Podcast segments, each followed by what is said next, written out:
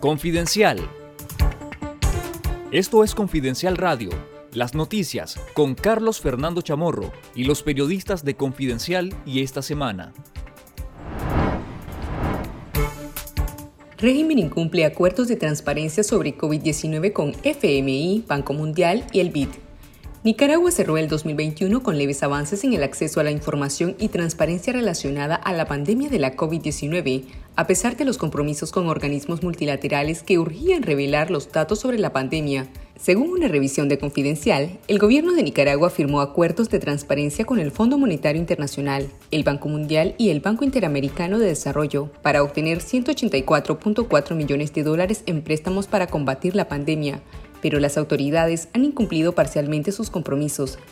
Los principales compromisos eran publicar las cifras oficiales sobre contagios por sexo, edad y lugar, muertes, letalidad, pruebas PCR realizadas y sus resultados, gastos relacionados a la pandemia, actualización de salas y boletines epidemiológicos, aunque parte de esta información fue compartida recientemente, no se hizo con el nivel de detalle y precisión que se solicitó. El MINSA publicó 46 de los boletines epidemiológicos del 2021 y en estos revelaron que se han realizado 144.170 pruebas PCR hasta el 28 de noviembre, pero no incluyeron el desglose de cuántas fueron positivas, cuántas negativas o cuántas fueron por motivos de viaje.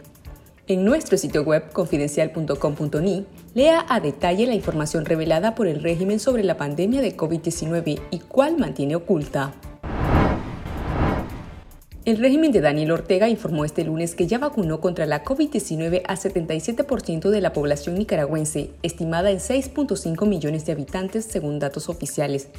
La vicepresidenta y vocera del régimen, Rosario Murillo, hizo el anuncio, pero no precisó si esa cantidad se refiere al esquema completo de dos dosis o a la aplicación de una vacuna. Murillo detalló que han vacunado al 80% de las embarazadas, puerperas y lactantes, 62% de niños mayores de 2 años, 72% de menores entre 12 a 17 años, 74% entre 18 a 24 años y 85% de mayores de 30 años. Por su parte, la ministra de Salud Marta Reyes dijo a medios oficialistas que a finales de enero esperan llegar al 100% de cobertura, aunque tampoco especificó si se refería a la aplicación de una dosis o el esquema completo de dos.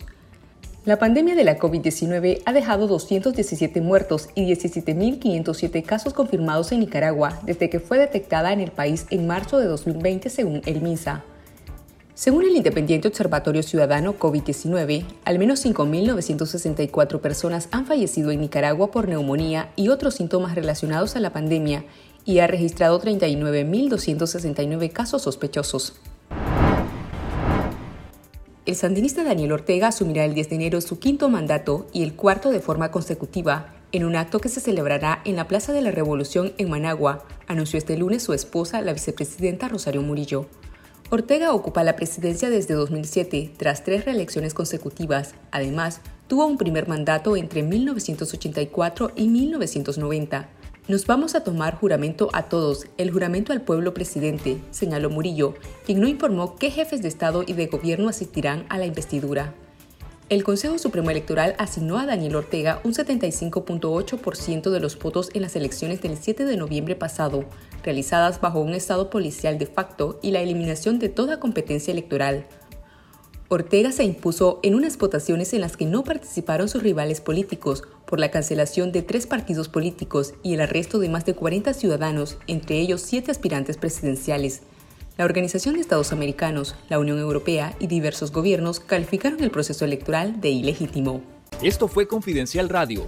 Escuche nuestros podcasts en Spotify y visítenos en confidencial.com.ni con el mejor periodismo investigativo.